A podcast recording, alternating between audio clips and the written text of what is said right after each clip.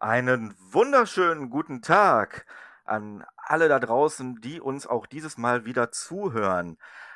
Heute hier nehmen wir auf an einem Brückentag. Zumindest für viele ist wahrscheinlich ein Brückentag, aber nicht für uns. Die Wurstfabrik, der Podcast, bei dem wir euch die angesagtesten Rosenkohlrezepte verraten. Und an meiner Seite, wie immer, der Mann, der Rosenkohl lebt und atmet, Marvin. Hallo. Hallo.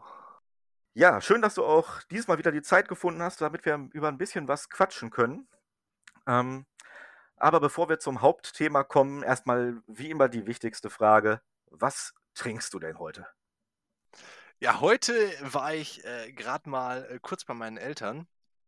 Ähm, das ist ein paar Orte weiter und ähm, war dann noch einkaufen, weil ich habe irgendwie Kochen für mich entdeckt und ähm, wollte heute im Verlauf des Tages dann irgendwann nochmal Chili machen oder Chili con Carne machen.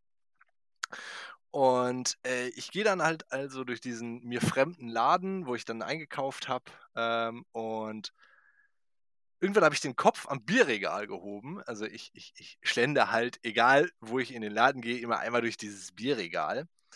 Und äh, so auf, auf Kopfhöhe war dann, stand dann Edelstoff-Exportbier. Ich habe keine Ahnung, was es kostet. Ich habe keine Ahnung, ob es gut ist, aber ich dachte mir, zum Podcast oder zur Wurstfabrik passt doch auf jeden Fall Edelstoff. Ja, geil. Dann bin ich gespannt, wie gleich dein Urteil ist, wenn das Ganze offen ist. Ähm, bei mir steht hier, auch ich war heute nochmal äh, einkaufen im Getränkemarkt und der ist, was Bier angeht, relativ gut sortiert auch. Ähm, und ich habe mir hier mitgenommen ein Vielanker äh, mit Vielanker Quellwasser. Ich verlese kurz. Vielanker steht für norddeutsche Ehrlichkeit und echte Handarbeit. Unser hausgebrautes Bier wird nach eigener Rezeptur und mit frischem Vielanker Quellwasser hergestellt. Ohne Zusatzstoffe, unfiltriert und vegan. Also Prost. Und vegan ist mir persönlich bei Bier ja super wichtig. Äh, nicht, dass da irgendwie Hackfleischbröckchen drin rumschwimmen, wie es ja sonst bei allen anderen Biersorten der Fall ist.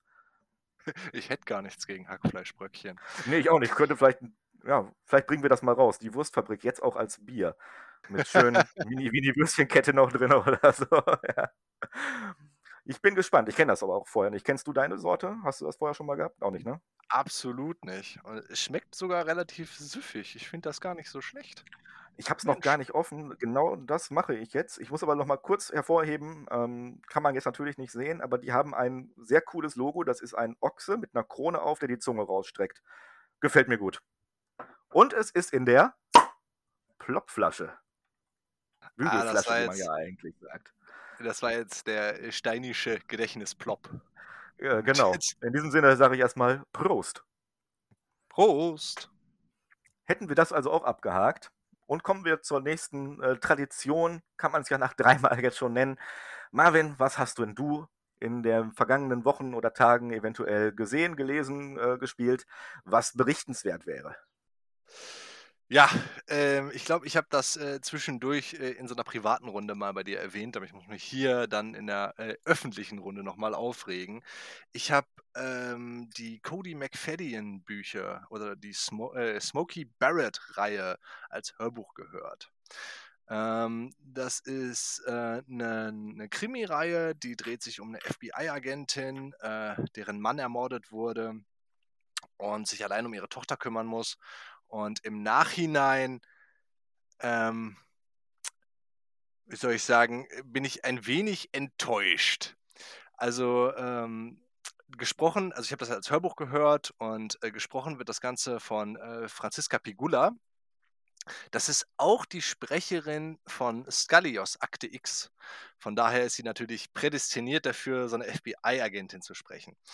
Und ähm, das ist eine ganz coole Reihe eigentlich, weil ähm, es geht halt immer um einen, einen Mörder, den sie jagt und ähm, das ist halt relativ spannend gehalten, obwohl im ersten Buch relativ leicht erkennbar ist, wie ähm, wer der Mörder ist, der sie da jagt, aber äh, es ist halt einfach mal so angenehme Kost, dass man, dass man, äh, ich sag mal, einfach nebenher beim Autofahren konsumieren kann. Jetzt bin ich da bei dem vierten Buch angekommen und auf einmal stellt sich raus, oh, und jetzt, äh, das ist ein kleiner Spoiler, ähm, ist aber jetzt nicht wirklich gravierend für die Story der restlichen Bücher. Ähm, oh, alles andere äh, oder alle anderen Mörder und alles, was dir passiert ist bisher, das, war gar, das waren gar keine Einzeltäter, die du eingebuchtet hast. Es war ein fieses, geheimes Konglomerat. Dum, dum, dum. Und da dachte ich mir. Spectre. ja, genau. Der, der, der James Bond Spectre-Effekt. Und äh, in dem Moment war es für mich dann irgendwie auch schon, schon, schon vorbei, wo ich mir dachte, oh nee, das glaube ich euch jetzt nicht. Und äh, also dann wird es halt auch blöd, wenn sie jetzt so ein Konglomerat jagt und äh, sich dieses ganze Buch nur noch in irgendwelchen Konferenzräumen abspielt und gar nicht mehr so diese, diese Jagd nach diesem, diesem, diesem unwahrscheinlich uncoolen Mörder äh, äh, im Vordergrund steht, weswegen ich die Reihe ursprünglich spannend fand. Und das hat mich dann so aufgeregt, dass ich sage, okay, dieses vierte Buch existiert für mich einfach gar nicht. Also im vierten Buch passiert äh, das, was du gerade erwähnt hast, dieser Twist sozusagen. Äh, wie viele Bücher gibt es danach noch? Es äh, gibt mittlerweile fünf. Ich glaube, er bringt noch ein sechstes raus. Okay. Also ist aber so ein typischer, ich glaube, man nennt es Jump the Shark-Moment, wo irgendwas, was mal cool war, eine, eine Ebene erreicht, wo man sagt, boah, das kaufe ich euch nicht mehr ab. Ja, genau. Es ist, äh, also es ist natürlich irgendwie schwierig, dass du, dass du, dass du sagst, okay, ich äh, schreibe jetzt noch ein Buch in dieser Reihe und ich muss das Ganze jetzt noch ein bisschen steigern und irgendwie noch cooler machen oder äh, äh, ähm, noch mehr over the top machen, als es schon war. Und das Problem daran ist, dass du halt aus dem Fokus verlierst, was diese Reihe eigentlich für die Fans irgendwann cool gemacht hat. Ne? Also dieses, dieses, okay, diese FBI-Agentin alleine gegen, äh, gegen diesen einen Mörder. Ne? Von mir ist auch mal zwei, aber ja. ja. Hast du irgendwie mitgekriegt, ob äh, das auch allgemein von anderen Fans der Serie ebenso kritisch gesehen wird? Ja, also ich habe äh, mal so ein bisschen recherchiert und äh, es ist definitiv, äh, dass dieses Buch halt echt nicht gut aufgenommen wird im Vergleich zu den anderen. Ja, ärgerlich. So kann man äh, etwas zugrunde richten, mehr oder weniger. Ähm, ja, voll in Sand gesetzt. Naja. Gut. Aber das Schöne ist ja trotzdem immer, äh, dass auch wenn da was war, äh, was einem da nicht gefallen hat, den Spaß an den ersten drei Büchern nimmt es einem ja trotzdem nicht nachträglich dann. Natürlich ärgert man sich vielleicht. Echt? Ja, okay. Da bin ich manchmal ein bisschen versöhnlicher irgendwann. Aber ja. ja, das mag auch daran liegen, dass ich ein nachtragender Mensch bin. ja, ich, ja, ich, weiß. okay, ja, ähm, ich habe auch gelesen, allerdings bin ich mit dem Buch noch nicht ganz durch. Es fehlt noch gutes Fiddle. Ähm, da würde ich vielleicht später nochmal drauf eingehen. Ähm, in einem weiteren Podcast, aber ähm, ich habe gespielt und zwar das relativ frisch erschienene Resident Evil Village oder Resident Evil 8. Äh, das kam letzte Woche Freitag äh, raus, also vor jetzt genau einer Woche. Und ich habe es am Dienstag, glaube ich, durchgehabt. Das ist kein dementsprechend sonderlich langes Spiel. Ich glaube, an Spielzeit hatte ich so ziemlich genau auf dem Kopf neun Stunden. Ähm, die machen aber durchaus Laune. Ähm, es ist äh, optisch super ansprechend, finde ich. Ähm, die Außenwelten haben manchmal, wenn man genauer hinguckt, so ein bisschen Skyrim 2011 Charme, aber die Innenarchitektur oder äh, die Innenräume, die Beleuchtung wunderschön und da entsprechend auch sehr atmosphärisch, was für so einen Horror- oder Gruseltitel hm, ja schon wichtig ist, dass die Atmosphäre einfach stimmt und das kann es. Auch wenn es gerade gegen Ende meiner Meinung nach ein bisschen zu sehr in die Shooter-Ecke läuft und eher ein Actionspiel ist. Und ich habe das Horror-Feeling nicht unbedingt, wenn ich weiß, so, ey, ich habe jetzt hier 75 äh, Schuss für meine äh, Schrotflinte und nur drei Gegner vor mir, dann geht so ein bisschen die Bedrohung verloren. Aber ansonsten ein echt nettes Spiel äh, mit einer okayen Story, soweit man das bei Resident Evil sagen kann, ähm, das mir echt Laune gemacht hat.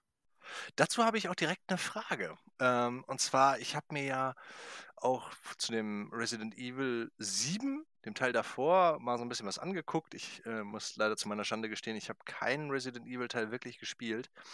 Ähm, und da ist es ja so, dass man bei dieser Baker-Familie in diesem ähm, ja, Farmhaus, würde ich das nennen, ist, in diesem runtergekommenen Farmhaus. Und da sehr viel Horror auch dadurch entsteht, dass man ähm, von dieser Baker-Familie so ein bisschen gejagt wird, ne? Oder einem diverse Körperteile abgeschnitten werden. Aber hauptsächlich dadurch, dass man, dass man halt gejagt wird. Und jetzt geht das ja auf äh, sämtlichen Meme-Seiten etc. geht ja jetzt Village durch die Decke. Und mit dieser äh, Lady, wie heißt sie? Dimitrescu. Dimitrescu, genau. Und was ich an Gameplay sehe, ist, dass der Spieler halt immer von, von, von dieser Lady Dimitrescu gejagt wird. Und ich habe halt das Gefühl, wenn das Spiel versucht, Horror zu erzeugen, dann diesen Horror, dass man gerade wegläuft vor dieser, äh, dieser Frau, aber äh, es keine so, so, so berühmten anderen gruseligen Szenen gibt, wenn du verstehst, wie ich meine. Also schafft es das Spiel auch Grusel zu erzeugen, ohne, ohne dass du gerade gejagt wirst? Das ist eine sehr gute Frage, die ich persönlich jetzt leider verneinen muss. Also Atmosphäre, ja. Grusel tatsächlich weniger. Das liegt natürlich primär daran, dass ich ein harter Hund bin und super abgebrüht. Aber ähm, es stimmt schon, es gibt diese, ja, äh, es gibt diese Jagdszenen, ähm, die ja auch so ein bisschen in vielen Resident Evil-Teilen, zum Beispiel in Teil 2 gab es ja diesen äh, Mr. X oder Teil 3 Nemesis, der namensgebende oder titelgebende Nemesis, der einen regelmäßig verfolgt hat.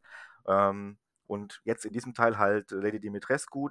Das ist allerdings keine durchgängige Jagd und ich will jetzt auch nicht zu viel verraten.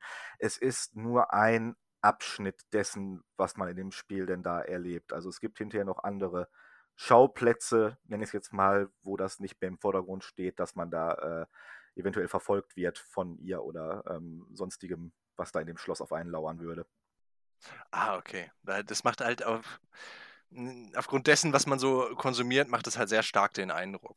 Das ist halt auch das, was ähm, durch die ganzen Demos, die vorher waren, super im Fokus stand. Halt dieses Schloss mit dieser Lady Dimitrescu, die ja locker drei Meter groß ist und auch dadurch irgendwie so ein bisschen ikonisch hervorsticht. Ähm, aber es passiert hinterher noch viel mehr. Es gibt Abwechslung in den Schauplätzen und das wurde vorher so nicht kommuniziert, wahrscheinlich weil man auch da Überraschungen haben wollte, dann ähm, was sich dahinter noch alles äh, ergibt, was man noch alles erleben und sehen kann. Ähm, aber ja, ich kann verstehen, dass das Meme-Potenzial so groß ist, weil das einfach in allen Trailern und den Demos so überpräsent gezeigt wurde, die, äh, diese Protagonistin.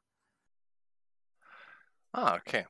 Würdest du denn ähm, das Spiel empfehlen? Und äh, wenn ja, wem würdest du es empfehlen? Ich würde es allen empfehlen, die Resident Evil 4 mochten, weil da kommt es am nächsten mit ran. Das liegt auch an diesem Dorf, was da noch ist und äh, auch dem eher ein bisschen actionbasierteren Fokus. Ähm,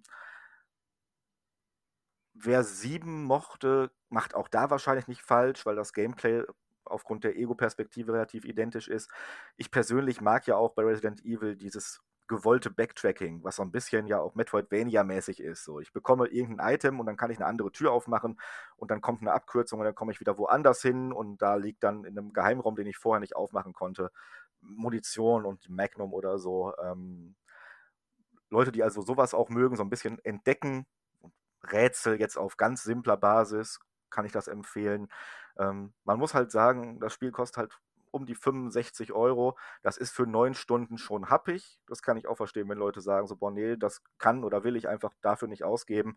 Ähm, aber wenn man dann für 20 Euro dann vielleicht mal äh, im Sale kriegt um Weihnachten rum oder so, kann man da echt bedenkenlos zugreifen, wenn man auch so ein bisschen Grusel- oder Horroraffin ist, Actionaffin, Shooteraffin. Da ist halt wirklich viel drin.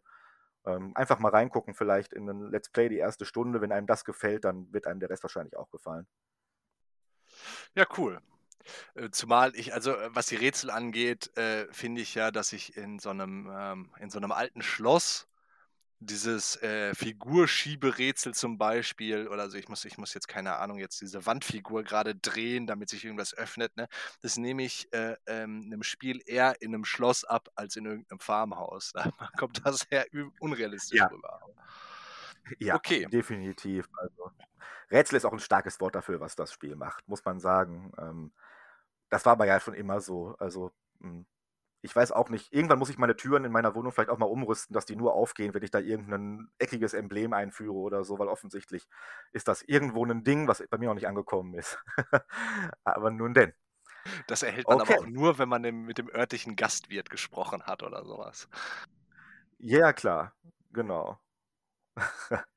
ja, ist schon so ein bisschen, man muss über manche Sachen hinwegsehen. Ähm, Aber das soll es dann auch zu Resident Evil 8 oder Resident Evil Village gewesen sein. Und wir kommen dann jetzt zu unserem Hauptthema. Und unser Hauptthema dieses Mal ist Verfilmungen. Damit meinen wir ähm, also Filme, logischerweise, die auf ähm, anderen Stoffen basieren. Also Buchverfilmungen oder auch ähm, Comic-Verfilmungen, Verfilmungen von Videospielen. Ähm, was wir aber außen vor lassen an dieser Stelle sind Verfilmungen von mh, hm, ja, Biografien, also Biopics, was ja auch Verfilmungen von Lebensgeschichten oder äh, realen Ereignissen sind. Das wäre nochmal was Einzelnes für sich in einem eigenen Podcast in der Zukunft eventuell. Äh, genau, das soll heute unser Thema sein. Da haben wir uns ein paar äh, nette Sachen wieder ausgesucht, über die wir diskutieren wollen. Und ich würde jetzt aber trotzdem vorher einmal kurz, äh, ja, dass wir so ein bisschen allgemein drüber sprechen, äh, Erfahrungen, die du vielleicht mit Verfilmungen gemacht hast, ähm, Probleme, die Verfilmungen haben können. Äh, manche stehen ja durchaus auch kritisch äh, oder werden kritisch aufgenommen für manche Entscheidungen, die sie treffen. Wie siehst du das denn so allgemein? Ja, also ich würde ich würd noch äh, hinzufügen, dass ähm, Verfilmungen natürlich auch Serien sein können. Ne? Also alles, was, äh, ich sage jetzt mal, äh, in Anführungszeichen auf Film gebannt wird, ist. Ja, äh, genau. Entschuldigung, habe ich vergessen. Ja, ja alles gut. Ähm, und klar, also ich würde jetzt mal das Thema der Probleme von Verfilmungen aufgreifen, weil ähm, viele Menschen lesen ja erstmal das Buch und dann heißt es, okay, jetzt kommt irgendwann äh, die Verfilmung oder lesen halt den Comic, okay, jetzt kommt irgendwann die Verfilmung und äh, sind dann halt unzufrieden, weil es anders ist, als sie sich das vorgestellt haben. Ne? Also dann werden äh, Teil, teils inhaltliche Sachen werden weggelassen oder äh, Handlungsstränge sind anders. Und ich verstehe, warum das so ist. Weil ähm, man versucht natürlich, dass so der, ähm, der Film an sich sein eigenes Werk in sich geschlossen ist. Das ist aber meistens nicht das, was die Zielgruppe, die das Buch bereits gelesen hat, oder ähm, ne, den Ursprungsstoff, ich spreche jetzt einfach mal immer von dem Buch, der das Buch vorher gelesen hat, äh, haben möchte, sondern ähm, was man theoretisch ja, oder was viele dann haben wollen würden, ist ähm, eine Verfilmung ihrer Vorstellung. Und das ist oft das, was der Film dann nicht liefern kann, weil der Regisseur vielleicht eine komplett andere Vision hat von äh, dem, wie er sich das Buch vorstellt oder was sogar der Autor ähm, für eine Vision von dem Buch hatte. Und äh, das ist ja auch völlig in Ordnung. Das führt aber oft zu Reibereien. Ja, äh, genau. Es ist ein klassischer Medienbruch, äh, logischerweise. Der Film oder auch die Serie ist ein ganz anderes Medium als das Buch. Und äh, bedient ganz andere Aspekte, ein visuelles, einen visuellen Aspekt im Gegensatz zum Buch, wo halt alles äh, in meinem Kopf sich abspielt, wo ich es dann halt auch da visualisiere, aber in meiner Vorstellung. Ähm, wenn da ein Haus beschrieben wird, dann sieht das in meiner Vorstellung vielleicht ganz anders aus als in deiner. Ähm, bis zu dem Punkt, wo vielleicht so viele Details dazukommen, dass es sich dann ähnelt, aber ähm, genau, und ich glaube, das ist wirklich, du hast es ganz schön gesagt, ähm, jeder erwartet die Verfilmung seiner Vorstellung. Und ähm, das ist natürlich sehr schwierig zu liefern.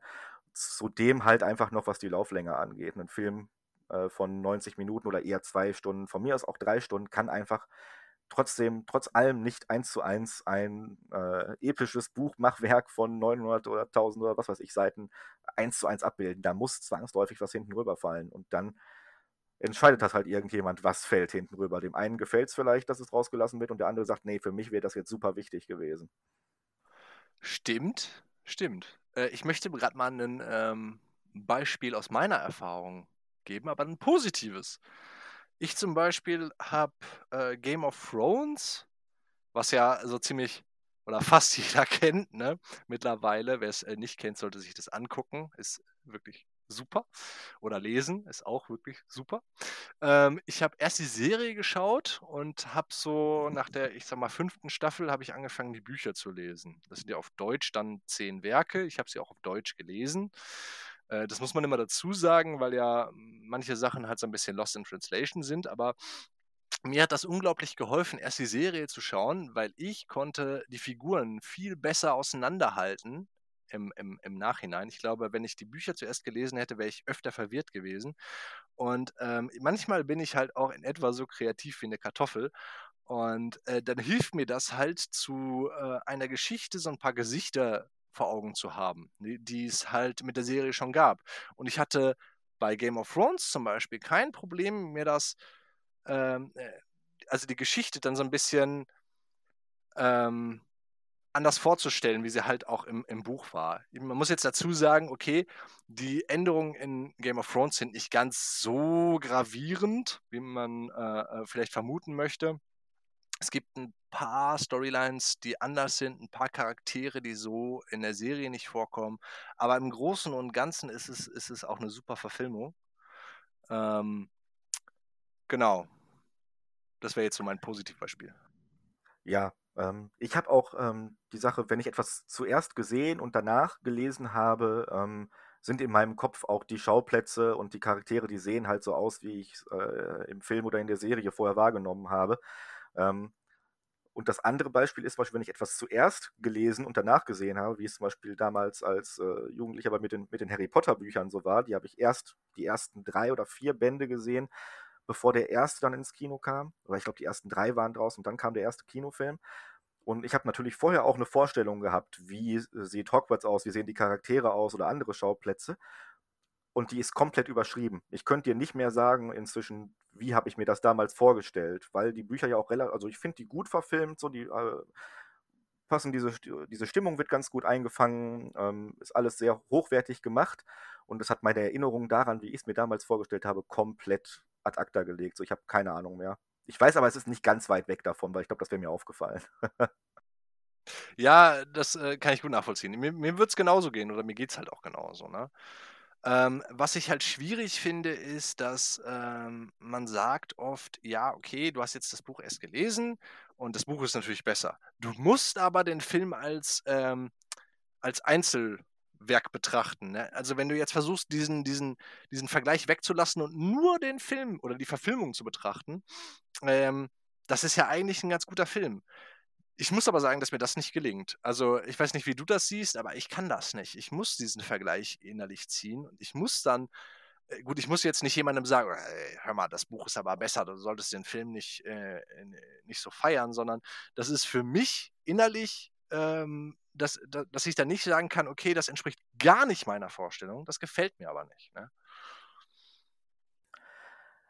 Ja, das bleibt bestimmt auch nicht aus. Also ich glaube schon, ähm, wie du gesagt hast, äh, du kannst das nicht hundertprozentig ausblenden oder nur sehr schwierig. Dann kommt irgendwann halt der Punkt, wo du vielleicht sagen kannst, ähm, okay, ich habe trotzdem meinen Frieden mit dem Film gemacht, wenn er vielleicht auch nicht so gut war, aber äh, es kommt auch mal so ein bisschen auf die Stufe des Fanboy-Tums an. Ähm, wenn ich ein Buch gelesen habe, was ich so ganz okay fand, dann kommt der Film und ähm, der gefällt mir vielleicht äh, dann gar nicht oder so, aber ja, die Vorlage war ja schon nicht so in meiner Top-Liste, sag ich mal. Und dann ähm, ist es mir nicht so wichtig. Da kann ich diesen Vergleich eher ziehen, als wenn ich das Buch zehnmal gelesen habe und dann kommt endlich der Film. Dann fallen mir natürlich auch viel mehr Details auf und da bin ich auch eher dann bereit, mich ja nicht aufzuregen, aber so ein bisschen Nickpicking, so, so das hätte man aber anders machen sollen, das habe ich mir anders vorgestellt, aber ähm, ich verstehe deinen Punkt, ja. Äh, eine weitere Sache, wo wir gerade auch äh, waren bei, ähm, ja, wie stellt man sich das vor, ist ja auch oft das Casting von Personen, die dann ähm, jemanden im Buch darstellen, hinterher auf der Leinwand.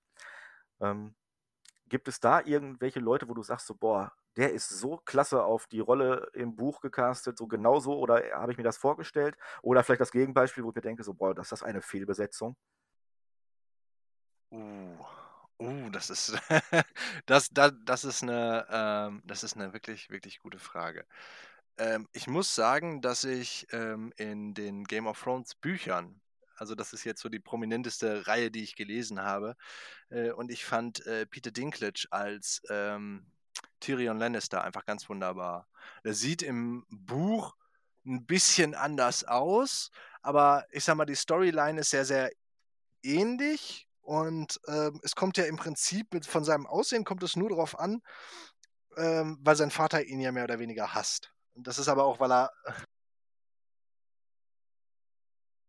Das ist ja, äh, weil er kleinwüchsig ist. Und ähm, ja, genau. Also ich, ich finde, also die Besetzung fand ich super. Ähm, auch in dem Konstantin-Film. Ähm, ich weiß nicht, ob du mal die Hellblazer-Comics gelesen hast. Nee, leider nicht. Okay, ich kenne 1, 2 und ich fand halt den, ähm, also ich habe die aber auch wirklich, das muss ich auch wieder dazu sagen, ich habe Hellblazer, habe ich mir erst nach dem Konstantin-Film angeschaut. Ähm, fand ich aber auch, Keanu Reeves hat den wunderbar gemacht. Ne? Also die, die Verfilmung, die kann ich mir auch ehrlich gesagt immer wieder angucken. Ähm, jetzt wüsste ich aber ehrlich gesagt, also spontan wird mir niemand einfallen, wo ich mir sage, oh Gott, ist das eine Horrorbesetzung, wo ich das Buch auch gelesen habe. Ja, das ist auch schwierig. Also ich muss sagen, ähm, wo wir gerade bei Tyrion Lannister sind, ähm, der wird im Buch ja noch ein bisschen entstellter. Also darf, abgesehen davon, dass er halt kleinwüchsig ist, wird er im Buch auch ein bisschen äh, verwachsener, ähm, ja, entstellt beschrieben. Und dann gibt es auch Fanarts, wie die sich das vorgestellt haben. Ähm, was jetzt aber für mich nicht so relevant ist, weil Fanarts sind ja wieder eine Darstellung von etwas, wie sich jemand, der künstlerisch begabt ist, das vorgestellt hat und dann hat er es zu Papier gebracht oder digital gezeichnet oder sonstiges. Ähm, für mich eine klasse Besetzung, wirklich. Äh, leider hat man da zu wenig von gesehen, auch kürzlich. Äh, ben Affleck als Batman. Weiß ich nicht, passt für mich irgendwie. Dieses leicht stoische, allein das Kinn schon halt auch. Ähm, und zum Beispiel im Gegenteil, wo wir gerade bei Batman sind, ich finde, äh, George Clooney ist auch nochmal eine gute Besetzung. Der hat dieses, dieses ähm, Playboy-mäßige an sich. Christian Bale auch eine gute Besetzung. Mit Michael Keaton als Batman konnte ich nie was anfangen.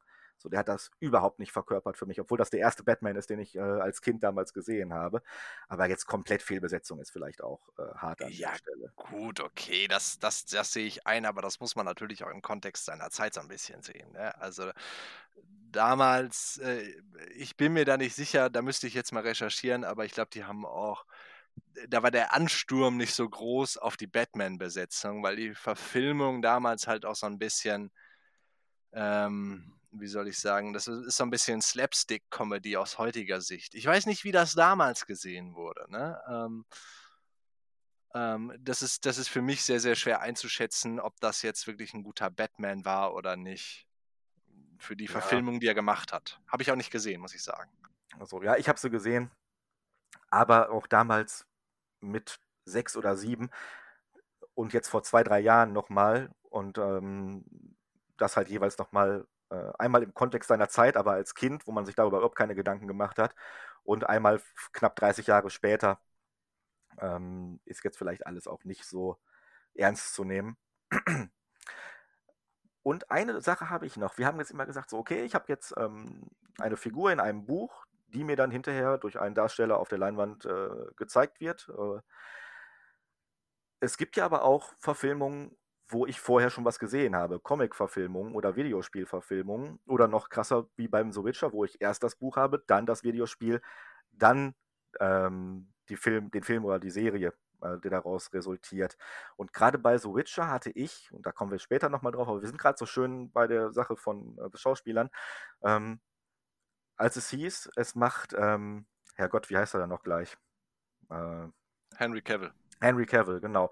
Habe ich sofort all, an Batman gedacht. Und der ist für mich auch die ideale Batman-Besetzung, weil das ist so ein bisschen Posterboy, sehr glatt, ähm, irgendwie weich gespült, obwohl er eine Kante ist, aber ich glaube, du verstehst, wie ich das meine. Ähm, und dann dachte ich mir so, als The Witcher, hm, weiß ich nicht. Aber er ist auch Superman, ne? Das da darf man ja nicht vergessen. Ja, das meine ich halt, genau. Und derselbe soll denn den Witcher spielen, den ich ja auch schon gesehen habe in den Videospielen, wie er aussieht. Ähm, konnte ich mir erst gar nicht vorstellen, aber als ich dann die Serie gesehen habe, aber da kommen wir später noch zu, muss ich sagen, hat mir das dann gut gefallen. Das liegt aber weniger an seinem Look, der hundertprozentig passt, als einfach an seiner Physis und wie er es einfach auch umsetzt mit den Kampfszenen und so. Das stimmt. Der hat aber, also der, der Mann hat sowieso einen Platz in meinem Herzen, weil äh, er natürlich so ein. Äh, der Mann ist Gamer, der hat sich ja auch sehr prominent einen Gaming-PC zusammengebaut und äh, ja, der hat allein. Das, äh, der hat das Spiel äh, komplett neu erfunden. Also ich habe ja vorher auch sehr gerne oberkörperfrei PCs zusammengebaut. Das kann ich jetzt nicht mehr machen. So, das ist verbrannte Erde. da will jetzt keiner mehr sehen. Ab jetzt macht man es nur noch nach quasi. Wobei, ich glaube, das könnten wir mal zu unserem, zu unserem äh, eine Million Abonnenten Stream oder sowas, den wir dann machen. Genau, im äh, Hot Tub bauen genau. wir oberkörperfrei ein Gaming-PC zusammen. Ja. Wenn Sie also uns oberkörperfrei im Hot Tub sehen möchten, dann abonnieren Sie gerne und geben Sie eine 4-Sterne-Bewertung. Äh, Oder wenn Sie es vermeiden wollen, abonnieren Sie uns trotzdem und geben Sie mehr Geld, dann müssen wir das nicht machen. Ja, okay. genau. Ähm, wir wollten ja auch noch äh, über IMDb kurz sprechen.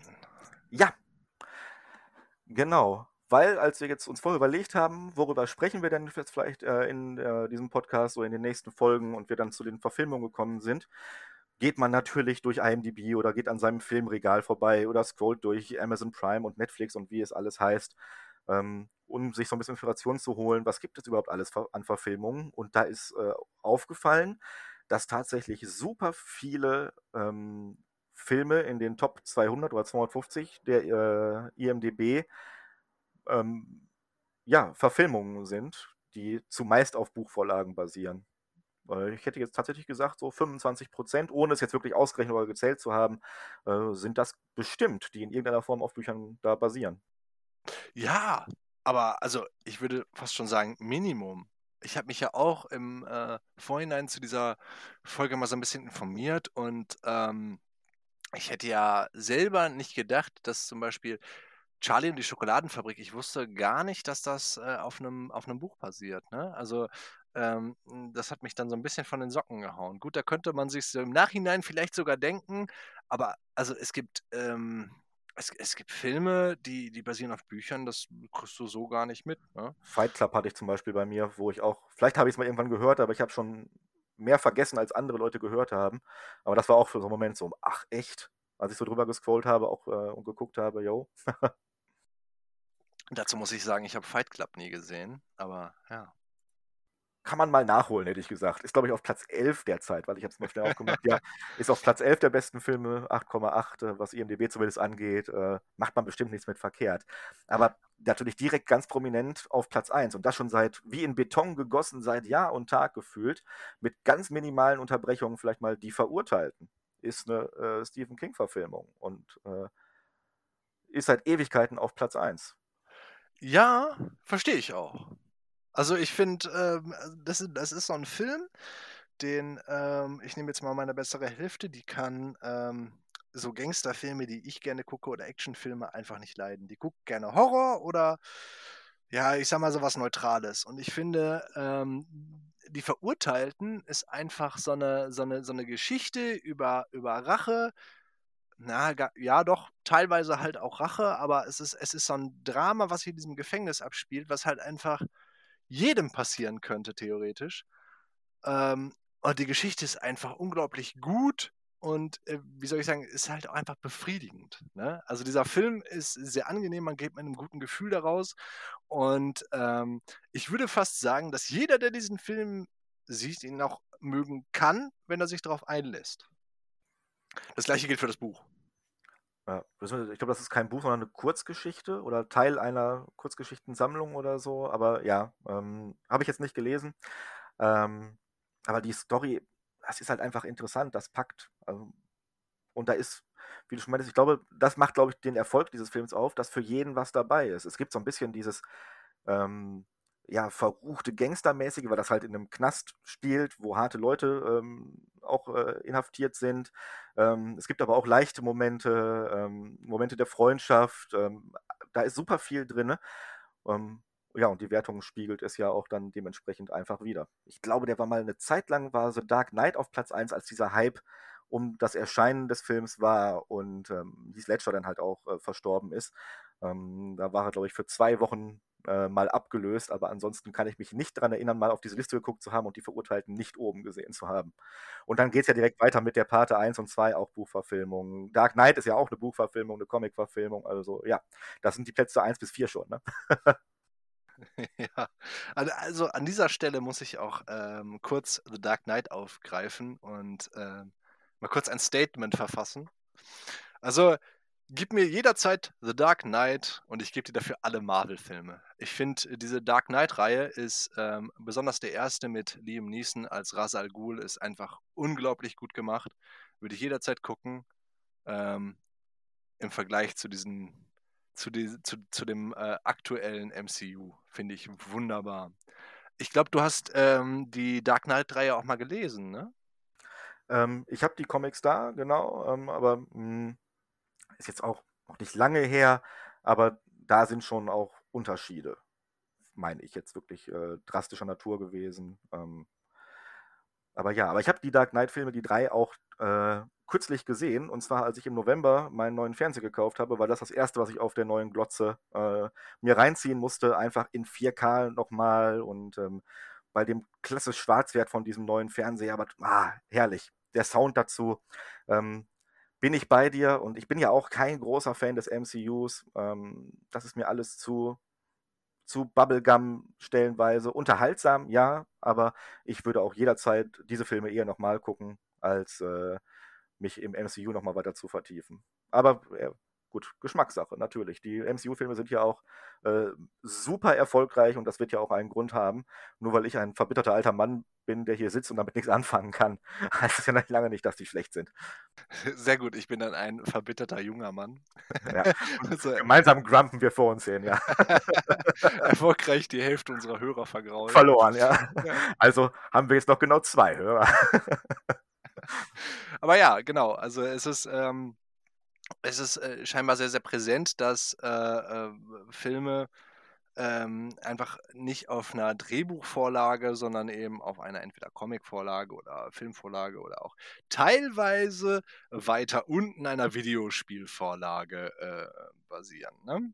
Genau. Hm, wie gesagt, äh, ich denke, das ist jetzt der Punkt, wo wir auch genau da nochmal äh, jetzt auf unsere rausgesuchten Filme, auf einzelne Picks, die wir gemacht haben, eingehen können. Und ähm, wie gerade schon erwähnt, mit Die Verurteilten habe ich eine Stephen King-Verfilmung in den Ring geworfen und würde da direkt ansetzen mit äh, meinem ersten Pick Shining von 1980, Stanley Kubrick. Hast du Shining gesehen und wenn ja, wann vielleicht zum ersten Mal? Weil ich glaube, das ist ein Film, der ganz anders aufgefasst wird, auch in welchem Alter man den zum Beispiel zum ersten Mal sieht. Nein. Ich ähm, weiß ähm, einiges über, diese, über diesen Film. Also es ist ja mit, äh, ich meine, Jack Nicholson als dem ja. Vater der Familie. Ähm, ich bin vor Jahr und Tag mal so ein bisschen in das erweiterte Universum von Stephen King abgetaucht. Ich glaube, ich habe das mal erzählt, dass ich, wenn ich so ein Universum finde, was mir gefällt, dass ich dann, dass ich dann da mit so einer äh, Beautiful Mind Map äh, in meinen Räumen abtauche mit, äh, mit roten Fäden verbundenen äh, Postern und sowas. Und ähm, Shining ähm, ist da so ein gewisser Einstiegspunkt, weil das Shining ist so diese, diese, diese Macht, die sich über mehrere Stephen King-Bücher zumindest erstreckt. Und ich habe mal sehr, sehr viel Stephen King als Hörbuch gehört und gelesen. Ähm, außer das Shining, weil ich immer diese Story, ähm, naja, ich, ich sag mal so, diese Story hast du mal gehört. Ne? Der Vater dreht durch, ähm, wird äh, zu so einer Art Axtmörder. Du hast vielleicht diese, diese, diese Simpsons-Folge mal gesehen, die das Ganze so ein bisschen zusammenfasst, weil Homer kein Bier bekommt. Und ja. Äh, da hatte ich immer das Gefühl, wenn ich diesen Film jetzt gucke, habe ich keinen Mehrwert, weil ich die Story schon kenne. Deswegen habe ich den auch nie gesehen. Ah, interessant, ja. Äh, Stimmt. Also okay, ja, das ist ein Film, der natürlich von seiner Story lebt, aber ich finde, der hat auch Schauwerke.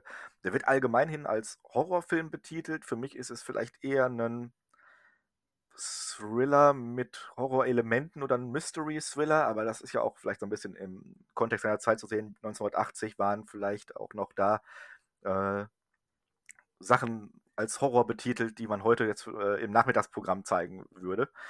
Ähm, Genau. Du hast einmal gerade schon angesprochen, die äh, grobe Prämisse des Films. Also genau, es gibt einen, einen Mann namens Jack Torrance, der durchdreht. Äh, Punkt.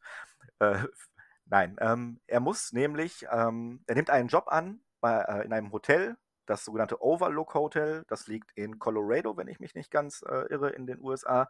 Und er nimmt da den Job als Hausmeister an, der auf dieses Hotel über den Winter, wo es da bitterkalt wird, aufpassen soll, das alles in Schuss halten soll und dafür dann mehrere Monate mit seiner Familie in dieses Hotel zieht, in kompletter Abgeschiedenheit und da langsam dem Lagerkoller erliegt.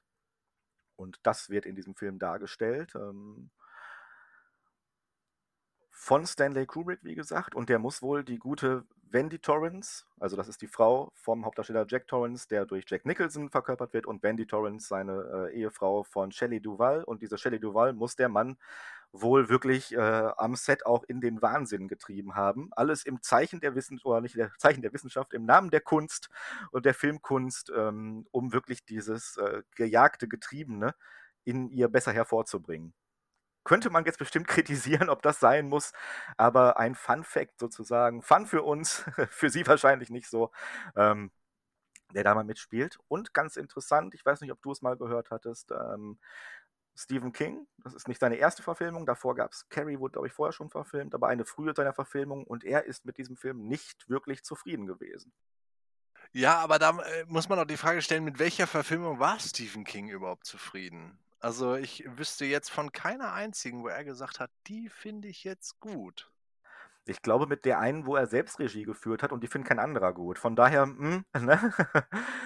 ähm, ich habe auch so ein bisschen recherchiert vorher und dass man Stanley Kubrick als Regisseur, glaube ich, nicht generell kritisieren kann. Der hat genug Erfolgreiches gemacht und gilt nicht umsonst als einer der stilprägendsten Regisseure ähm, des äh, vergangenen Jahrtausends, kann man ja sagen.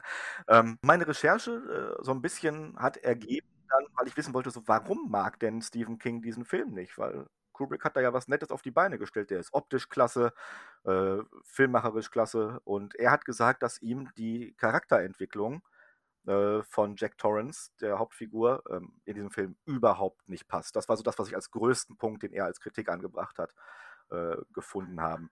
Ähm, Im Buch ist es wohl so, dass dieser Mann als mehr oder weniger gefestigt äh, in die Situation geworfen wird. Und er meint aber, in der Verfilmung ist es dann so, ähm, der Typ ist schon mehr oder weniger verrückt, bevor er überhaupt anfängt, da zu arbeiten. Ähm, auch durch die Darstellung von Jack Nicholson, der hat ja auch leicht diesen wahnsinnigen Blick ganz gut drauf. Und das gefällt ihm wohl nicht. Ich kann es nachvollziehen, so vielleicht als Autor, wo man sich diese Figuren erdacht hat, dass die einem sehr am Herzen liegen. Aber aus äh, Sicht des Medium Films macht es für mich einfach erzählerisch viel mehr Sinn, dass da ein Mann hinkommt, der von vornherein schon leicht einen Knacks weg hat, einfach um mir in zwei Stunden nahezubringen, dass der völlig durchdreht. Ja, ich denke aber auch, das ist, das ist wieder so eine, so eine, so eine Kiste, dass ich, ähm, dass der Regisseur wieder eine andere Vorstellung hat als ich, der Autor. Ne? Oder eben auch ich, der Konsument. Ne? Weil äh, da, da haben wir ja wieder so ein Dreiergespann und jeder hat seine eigene Vorstellung dieser Umsetzung und jeder versteht das vielleicht anders. Ne? Ich äh, glaube, du bist dir aber als der Autor dann selbst der schärfste Kritiker, äh, also deines Werkes der schärfste Kritiker. Ich habe mal gelesen, dass Stephen King das ja so macht, äh, dass er eine Geschichte schreibt, die dann so drei, vier Monate hinlegt ähm, und dann irgendwann nochmal wiederkommt und äh, dann so eine äh, äh, Korrektur liest ne? und sich das dann nochmal anguckt und sagt, okay, lasse ich das jetzt so oder lasse ich das so nicht? Und ähm, der hat natürlich eine bedeutend längere Zeit, sich über jeden einzelnen Punkt Gedanken zu machen. Ich meine, so ein, äh, ich stelle mir immer vor, dass so ein Drehbuchautor dieses Buch zuklappt und sagt so, ja, geil, also das verfilme ich jetzt. Ne? Und äh, der geht dann halt mit seiner Vision los, die er direkt hat und verfilmt das Ganze. Und ob er damit den Nerv des Autors trifft, hm, das ist, das ist halt so eine schwierige Kiste. Ich meine, da musst du dich als Autor, glaube ich, gut mit dem, äh, mit dem Regisseur dann letztendlich oder dem Drehbuchautor auseinandersetzen. George Martin hat, glaube ich, damals äh, für äh, die beiden Autoren der Serie, äh, hat er die Frage gestellt, okay, ihr habt jetzt so und so weit gelesen, wer ist denn John Schnees Mutter. Und wenn sie die Frage beantworten können, dann können sie diese Serie machen. Ja? Ah, cool. Also, also, quasi so diese, diese, diese Kontrollinstanz einführen. Habt ihr mein Werk auf die Weise verstanden, wie ich das gedacht habe? Ne? Also die, was meine Intention war. Und ich glaube, dann kriegen sie es richtig hin. Und das ist das Problem mit Stephen King immer. Der verkauft einfach seine Werte als Drehbücher oder vertraut einfach darauf, dass die Leute das hinkriegen. Aber seine Vision konnte niemand umsetzen, weil niemand so denken kann wie Stephen King. Ja, oder zumindest genau, in seiner, aus seinem Blickpunkt konnte es keiner so umsetzen, wie er es gerne wollte. Gibt ja auch genug Autoren, die sich größeres Mitspracherecht an diversen Verfilmungen ähm, zusprechen lassen. Muss auch nicht immer dann positiv sein, weil zu viele Köche verderben dann den Brei und nur ein, weil ich ein guter Autor bin, bin ich nicht unbedingt auch ein guter ähm, Drehbuchschreiber, Regisseur äh, oder Produzent von irgendetwas. Ähm, kann sich gut ergänzen, muss aber nicht. Stephen King ist jetzt ja auch tatsächlich der meistverfilmte Autor mit, äh, lass mich lügen, ich glaube 34 Werke äh, oder Bücher von ihm wurden äh, verfilmt, zumindest als Langfilm. Und das ist schon mit Abstand wirklich auf Platz 1. Ich glaube, auf Platz 2 war Nicholas Sparks mit elf Verfilmungen. Der hat sich, glaube ich, den zweiten Platz geteilt mit irgendeiner äh, Autorin, deren Name mir jetzt gerade entfallen hat. Mhm. Aber generell kann ich sagen, fallen mir mehr Stephen King-Verfilmungen ein, die ich als eher positiv erachte, als welche, wo ich sage, so, boah, die gehen gar nicht. Ja, definitiv. Es gibt ja auch Verfilmungen, von denen man gar nicht weiß, dass sie von Stephen King sind.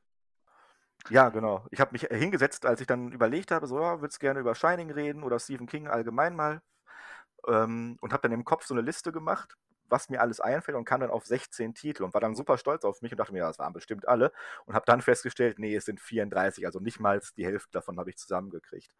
Und selbst da waren schon so ein paar Exoten dabei, die ich im Kopf hatte, wo man vielleicht auch nicht direkt äh, das auf dem Schirm hat, dass das von Stephen King ist. Ich denke, Shining ist schon so ein, wenn man jetzt äh, Familienduell startet, 100 Leute haben wir befragt, nennen sie eine Stephen King-Verfilmung, wäre Shining, Verfilmung, wäre Shining wahrscheinlich auf äh, in den Top 3.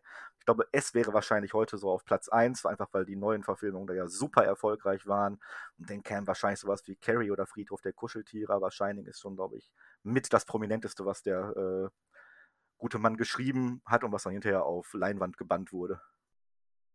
Ja, man muss natürlich auch, also ich würde gerne auch noch was erwähnen, was ich nicht mochte von den Verfilmungen. Und das war natürlich der dunkle Turm.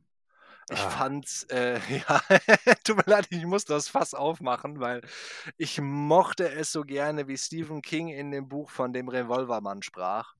Und äh, das hat so was unglaublich Cooles. Ähm, also wir Europäer sind ja so ein bisschen so, dass wir äh, wir hatten in unserer Geschichte nicht so diese, diese, diese Western und die Amerikaner dafür hatten nicht so dieses Mittelalter. Deswegen sind wir Europäer immer so ein bisschen, also die Erklärung habe ich mal irgendwo gehört, äh, sind wir Europäer so ein bisschen so total für Western zu haben und die Amerikaner total für Mittelalter.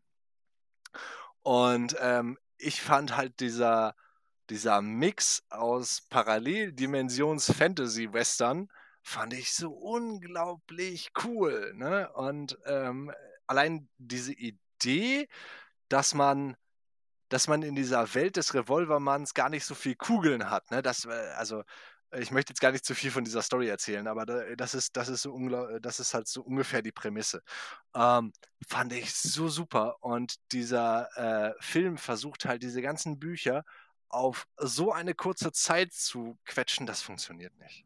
Ja, der geht Punkt 90 Minuten, glaube ich, und will damit die Story von zwei der Büchern äh, abdecken oder ich glaube sogar Teile aus dem dritten äh, Buch sind mit drin. Ähm, und das geht halt einfach schief. Das hat, also optisch ist der Film absolut okay. Da ist genug Geld reingeflossen, das sieht alles in Ordnung aus, aber es wird einfach der Vorlage an der Stelle einfach überhaupt nicht gerecht und auch da hätte ein Zwei-Stunden-Film hätte nicht geholfen. Das hätte wirklich, ähm, es werden oft von Sachen Trilogien gemacht oder so, wo ich mir denke, so, boah, muss nicht unbedingt sein. Hier hätte es Sinn gemacht, mindestens eine Trilogie zu machen und es wurde versucht, mit einem Film abzufrühstücken und das ging gnadenlos in die Hose, ja. Interessante Trivia hierbei ähm, Stephen King immer, wenn er auf irgendeiner Convention ist oder so, dann fragt er die Leute, ähm, wer denn jetzt alles, ähm, ich sag mal, ich glaube, äh, die Verurteilten gelesen haben. Und dann gehen eigentlich alle Hände hoch. Ne? Und ähm, das gebe ich jetzt nicht ganz genau wieder, aber äh, so sinngemäß. Und sobald er fragt, okay, wer hat denn den Turm gelesen, gehen so 75 Prozent der Hände einfach runter, obwohl es für ihn gefühlt sein bestes Werk oder sein bekanntestes Werk ist. Und damals äh, wollte er den Turm beenden oder äh, äh war halt so mittendrin. Und erst nachdem er angefahren wurde, ähm, war das für ihn der Weckruf, äh, den Turm zu beenden, die Buchserie. Ah, interessant. Also ich hätte jetzt auch tatsächlich gedacht, dass es eher andersrum ist, dass die meisten äh, die Turmserie gelesen haben. Das war ja auch in den, als die rauskam, ein super Hype, nenne ich es mal, äh, aus heutiger Sicht. Ich weiß, die standen überall, in jeder Bahnhofsbuchhandlung und so weiter, waren die Pyramiden davon aufgetürmt. Ähm, und die äh, Hintergrundgeschichte von äh, Die Verurteilten, ich glaube auf Deutsch heißt der Pin-Up und auf Englisch heißt der der Name von dieser Frau auf dem Poster äh, und dann Untertitel nochmal Shawshank Redemption, aber wie dem auch sei, ja, hätte ich jetzt auch komplett anders äh, eigentlich aufgefasst, was das angeht. Als ich jetzt gerade auch nochmal geguckt habe, wir waren ja eigentlich bei Shining, ist mir auch aufgefallen hier, also primär habe ich geguckt, weil mir der äh, Name von der Darstellerin von Wendy Torrance nicht eingefallen ist. Und so habe ich den Wikipedia-Artikel offen. Und die äh, europäische Fassung von Shining geht 119 Minuten. Die US-Fassung geht 143 Minuten. Also äh, ein ganzes Stück länger. Ich kenne jetzt natürlich oder habe nur die EU-Fassung gesehen, meiner Meinung nach. Ähm, wäre mal interessant zu wissen, jetzt, ähm, wie die Unterschiede zur US-Fassung sind sind da einfach noch mehr Details drin? Werden Sachen einfach noch breiter getreten? Das würde mich jetzt echt mal interessieren. Da muss ich, glaube ich, mal schauen, ob ich die irgendwie in meine gierigen Finger kriege, um da nochmal ähm, die Verknüpfung herzustellen. Ich glaube, da können wir dann gut mal in einem allgemeinen Teil in der nächsten Folge drüber sprechen. Ähm, ich würde sagen, wir haben jetzt äh, genug zu Stephen King gesagt. Ja. Und dann würde ich zum nächsten Thema übergehen. Das ist was, was ich mir ausgesucht habe als Verfilmung, und zwar American Psycho. Genau, der nächste äh, Mann, der durchdreht. ja, genau. Das ist ähm, ja eine Verfilmung von einem Buch aus dem Jahr 2000.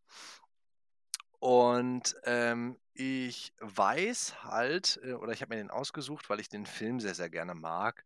Ähm, das ist ja mit Christian Bale, wo er ähm, oder wo, wo der Protagonist äh, ziemlich äh, durchdreht, äh, weil ähm, zum einen ähm, der andere äh, oder jemand anderes ähm, aus seiner Firma, wo er ja öfter verwechselt wird, einfach eine schönere Visitenkarte hat als er ähm, und später noch eine Reservierung in einem Restaurant gekriegt hat, wo er keine Restaurant, äh, Reservierung bekommt. Und deswegen total durchdreht und fängt an, diesen Mann umzubringen in seiner Wohnung. Ähm, und äh, das äh, beginnt dann so eine Abwärtsspirale, also eine totale Psychose, wo dieser Mann ähm, anfängt, divers Leute umzubringen, ähm, Prostituierte in seiner Wohnung umzubringen oder in der Wohnung äh, dessen, den er zuerst umgebracht hatte. Paul Allen hieß äh, sein erstes Opfer. Also in der Wohnung von Paul Allen umzubringen. Und ähm, ich möchte jetzt nie, natürlich nicht zu viel spoilern, ähm, in dieser Handlung, aber ich weiß, dass der Buchautor halt gesagt hat, okay, ich fand auch diese Verfilmung super scheiße. Krass, das wusste ich nicht. Gen ähm, also genau, der Autor übrigens heißt äh, Brad Easton Ellis ist das. Das Buch ist von 91 und es wurde Mitte der 90er in Deutschland sogar indiziert, was für Bücher sonst eigentlich äh, nicht so häufig vorgekommen ist. Die Indizierung wurde aber dann 2001 auch aufgehoben, also ungefähr im Kontext des Films. Kann auch Zufall sein, ähm, dass es dann nochmal zur Wiedervorlage gegangen ist. Ähm, du hast schon einmal kurz umrissen, um was es geht. Das fasst natürlich äh, nur den groben Rahmen zusammen. Im Großen und Ganzen geht es halt um diesen ähm, ja, er ist irgendwie Banker oder irgendwas in äh, Finanzkreisen. Äh, Patrick Bateman ist sein Name. Broker, er ist Broker, ja. Genau, ja, genau. richtig. Und er ist ein typischer Yuppie, wie man heute sagen würde, auch damals vielleicht gesagt hat. Ähm, äh, Ende 20, ein Schönling. Ähm, es spielt in den 80ern übrigens, sollte man auch noch dazu sagen. Äh, sowohl Buch als auch Film spielen in den 80ern, obwohl sie später rausgekommen sind. Ähm, und zeigt so ein bisschen diesen, ich will jetzt auch nicht zu metaphorisch werden, aber diesen, äh, ja, diesen Albtraum hinter dieser schönen Fassade. So, die haben alle unglaublich viel Geld und sehen alle super aus und äh, führen ein tolles, tolles Leben, aber im Hintergrund brodelt es. Und bei diesem Mann brodelt es halt ganz gewaltig. Ja, also äh, ich finde halt, es gibt, es gibt diese berühmte Szene, wo ähm, diese ganzen Broker ihre Visitenkarten austauschen. Und die sagen halt, welche Farbe ist das und äh, wie heißt diese Schriftart. Und ähm, er ist total begeistert von seiner Visitenkarte. Dann gibt ihm äh, jemand anderes seine Visitenkarte, die dann etwas auftrumpft. Und sie haben halt von diesem Paul Allen, seinem ersten Opfer, noch diese Visitenkarte. Und die ist einfach, die findet er dann ultimativ. Dieses unglaublich weiche Weiß, diese Schriftart und, Und die ähm sehen alle gleich aus, muss man dazu sagen. Ja, Also, also neutralen Betrachter ist das alles komplett scheißegal, ja. Genau, genau das ist es. Aber das bringt ihn total zum Durchdrehen und ich finde halt, diese diese diese Szene basiert bloß aus 'nem Vergleich von Visitenkarte. Die hat aber einfach so 'ne unglaublich drückende Stimmung, so 'ne Dichte, dass du halt einfach du du kannst quasi, ähm, teilhaben dabei, wie dieser Charakter durchdreht. Und das finde ich filmisch so unglaublich gut gemacht. So unglaublich gut. Ich also, mir gefällt das super klasse. Da Problem ist ist natürlich, ähm Entschuldigung, da ist natürlich auch, ähm, Christian Bale, finde ich, so 'n bisschen auch das ist auch wieder 'ne Idealbesetzung. Ich kaufe dem das in jeder Sekunde ab. Ja, total. Ja, total. Also, ähm, ich finde, äh, Christian Bale an sich, da muss ich auch mal 'ne Lanze brechen, ist 'n wunderbarer Schauspieler, der, äh also, der Typ ist auch 'n Method Actor. Also, der der der kriegt der steigert sich in jede Rolle rein und, ähm also, finde ich wirklich super. Soll wohl auch 'n Ähm bisschen schwierig sein am Set aber. Habe ich mal gehört. Sei ihm gegönnt. Ähm, Ja. wenn er irgendwann kann er ja als Gast in unserem Podcast auftauchen dann. Genau. Christian, melde dich ruhig mal wieder. Meine Ja, Nummer hast du, ne? Meine Visitenkarte hast du auch und melde dich mal wieder. Aber wo du bei den Visitenkarten warst, genau darüber habe ich heute noch nachgedacht, äh, unter der Dusche. Da denke ich gerne über Christian Bale nach, aber lassen wir das mal dahingestellt. Nein, äh, ich habe, ähm, nämlich auch drüber nachgedacht ich habe das Buch gelesen, äh, ist aber locker jetzt auch 10 Jahre her. Und da gibt es diese Szene so nicht, ähm, wenn ich mich recht erinnere, aber jedes Mal, wenn er eine Visitenkarte bekommt, was regelmäßig vorkommt, einfach in seinem, in Anführungszeichen, Job, weil man ihn auch im Film nie wirklich arbeiten sieht, beschreibt er halt diese Visitenkarte auch im Buch detailliert. Äh, oh, Eierschalen weiß, äh, abgesetzt und die Schriftart und alle sowas. Da, äh, und das zeigt ja diese komplette Oberflächlichkeit, auch im Buch. Und das macht das Buch, finde ich, 'n bisschen schwierig lesbar. Es werden ständig komplette Einrichtungen beschrieben und nur Markennamen. Das ist ihm das Wichtigste halt, ne? Was hat das gekostet? Ähm, wie selten ist das? Wie exklusiv ist etwas? Ähm, wie stilsicher ist jemand? Das ist alles, was ihn antreibt, mehr oder weniger. Ja, der, ähm, Bret Easton Ellis, äh, der Autor, der hat ja auch damals gesagt: „Okay, ich finde, ähm, diese die äh, die die Verfilmung halt blöd, weil das Buch hat so 'n unzuverlässigen Erzähler, ne? Also, du äh, du selbst als Leser weißt nicht, was kannst du dem ähm, dem Autor oder dem Erzähler jetzt glauben und was nicht? Was ist was ist so wirklich passiert und was nicht?“ Und ich möchte jetzt auch, wie gesagt, nicht zu viel erzählen, dass, ähm, der der Film versucht, diesen Effekt halt ja, er versucht, ihn nachzumachen, aber er schafft das nicht auf dieselbe Weise, wie es das Buch schafft. Und das ist, was, äh, dem dem Autor sauer aufstößt, ne? Also, da hat jemand versucht, dieses, ähm, Buch umzusetzen, ähm, aber filmisch, weil du kannst ja im im Buch oder in der schriftlichen Erzählweise kannst du Sachen doppeldeutig ausdrücken. Beim, äh, Film kommst du an den Punkt, wo du's zeigen musst, ne? Und da ist das Problem, dass dann wirklich nur die Interpretation des Einzelnen zählt. Weil sobald du etwas zeigen musst, ist halt diese diese Interpretation nicht mehr ganz so nicht mehr ganz so weit auslegbar. Und das ist bei diesem Film ein Problem. Und das ist der Kern dessen, warum ich ihn ausgewählt habe. Nicht schlecht. Ja.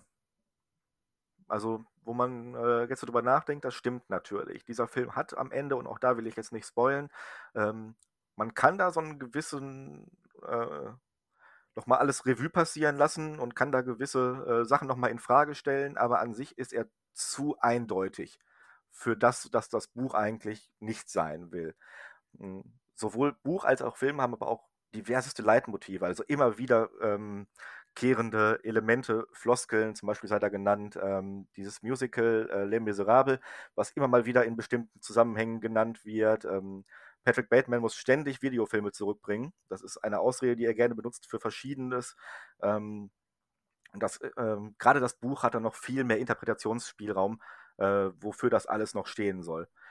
Kann man auch ein bisschen azi-fazi vielleicht sehen, aber ähm, im Großen und Ganzen ist das, glaube ich, ein Werk, wo man sich ganz lange mit beschäftigen kann, auch mit kleinsten Sachen, sowohl was den äh, Film als auch das Buch angeht. Ja, äh, interessanter kleiner Fun-Fact noch zum Schluss. Ähm, Im äh, Film gibt es eine Szene, wo jemand am anderen ähm, oder äh, der Bateman jemand anders auf einem Anrufbeantworter spricht und ähm, während er auf diesen Anrufbeantworter spricht, äh, erzählt er von Taten, die er in dem Film gar nicht getan hat, sondern nur im Buch. Ne? Ah, krass.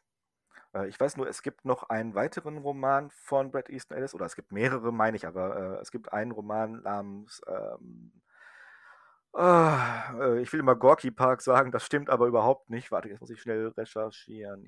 Luna Park, so.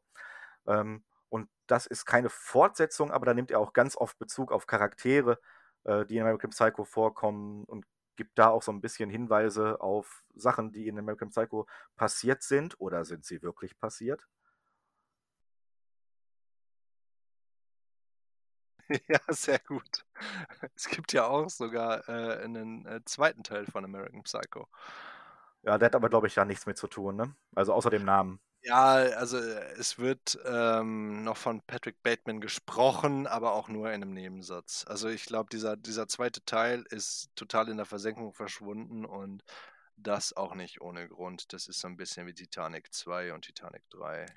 Ich glaube, das war Patricks Bruder, der da der Hauptdarsteller äh, war.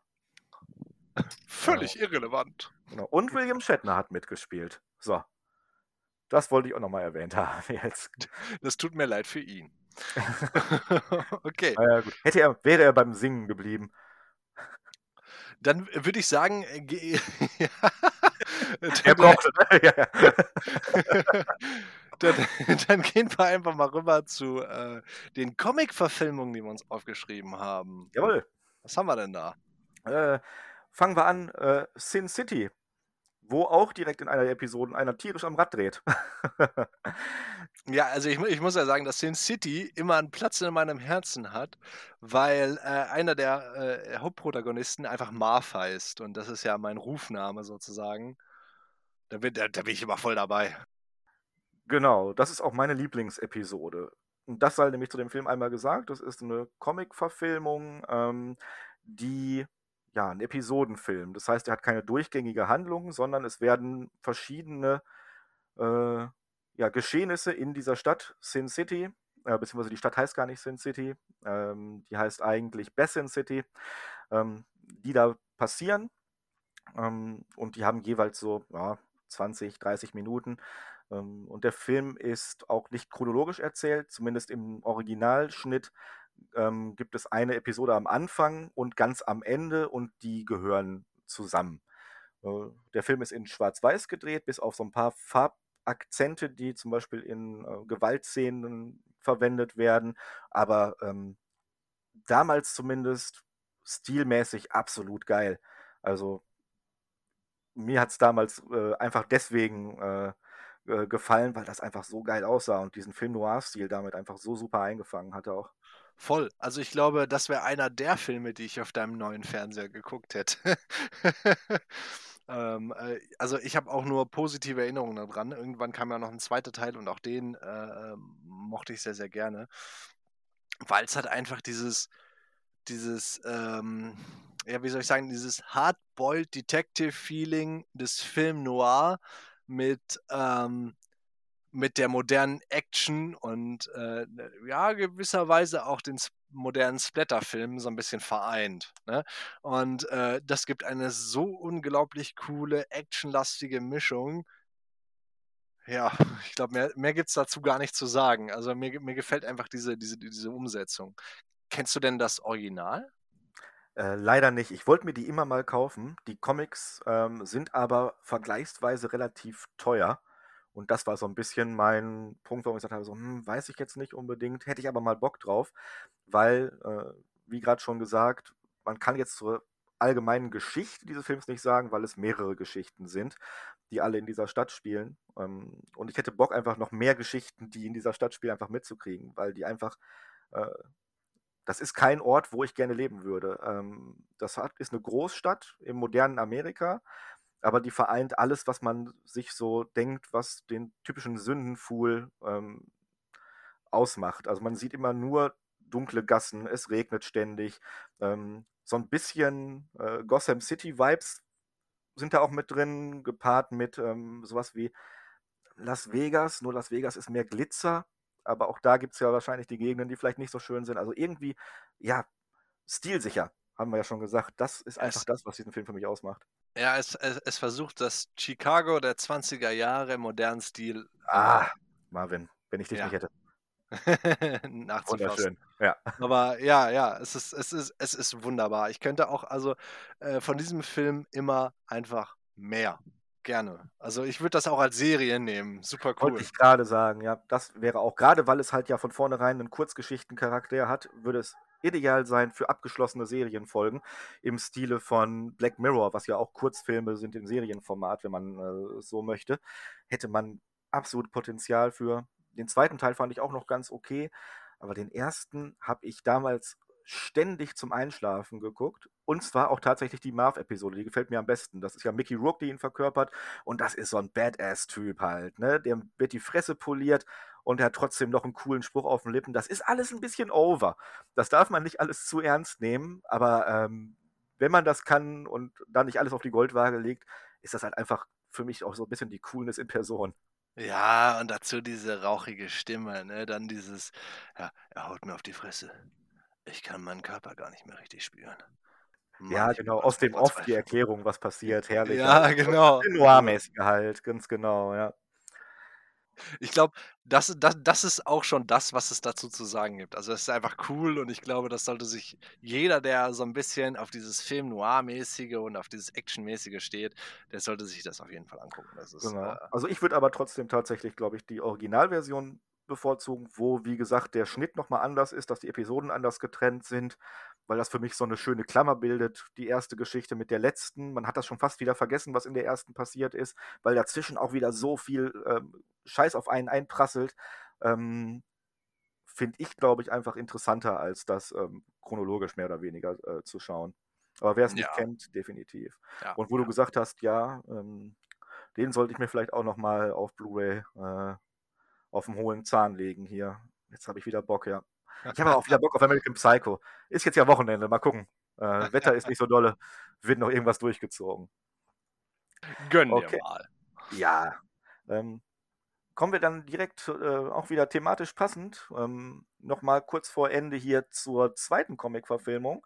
Und zwar ist das ein Pick von dir, den ich aber auch auf meiner erweiterten Liste hatte. Äh, und ich glaube, eine Empfehlung, die ich dir auch damals mal gegeben habe: The Boys.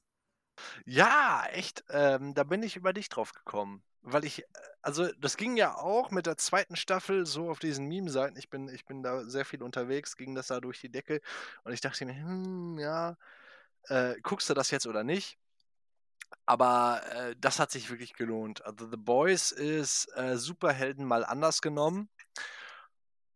Und das tut gut. Das ist, das, das ist erfrischend. In äh, diesem Universum sind halt Superhelden nicht einfach Superhelden, sondern super Anti-Helden eigentlich alle, ne? Oder ja, das ist auch irgendwie falsch ausgedrückt. Also Superhelden, aber sie haben alle irgendwo Dreck am Stecken. Ne? Also äh, die haben alle irgendwo ein Privatleben und das ist uns ja klar. Und in diesem Privatleben sind Superhelden nicht immer so, wie wir sie uns vorstellen. Ähm, vielleicht sind das sogar richtige Drecksäcke. Und in dem Universum von The Boys sind Superhelden mehr prominente als alles andere. Und äh, es gibt halt diese Crew von Jungs, die versucht, ähm, diese Superhelden zu jagen und zur Strecke zu bringen. Ne? Das ist meistens gar nicht so einfach. Ähm, naja, sind halt auch Superhelden, weil, äh, und die werden halt von Normalos gejagt. Und äh, ich fand diese Story halt äh, super interessant, weil so ein 0815-Junge, zumindest in der Serie, kommt halt dazu, dass er, dass, dass ähm, das ist die erste Folge, also kein Spoiler, dass seine Freundin umgebracht wird, weil so ein Superheld nicht richtig aufpasst. Und ähm, das, das, das hat mich halt so begeistert, weil, weil ich diese, das ist, das ist mal erfrischend, weil du diese Story von, von dem Superhelden, jetzt ist, jetzt ist Superman mal der Böse, gar nicht so aus dieser Perspektive kennst. Ja. Ja. Genau. Und äh, also das fand ich super erfrischend und äh, das kann man einfach super wegkonsumieren, ne? Also ich habe das auch, äh, diese zwei Staffeln, ähm, ich habe geguckt, als die zweite Staffel rauskam, habe ich erst mit der ersten auch angefangen, ähm, weil, ja, ging halt irgendwie rund, wie gut das sein soll. Und dann dachte ich mir so, boah, hm, endlich mal wieder eine Superhelden-Serie.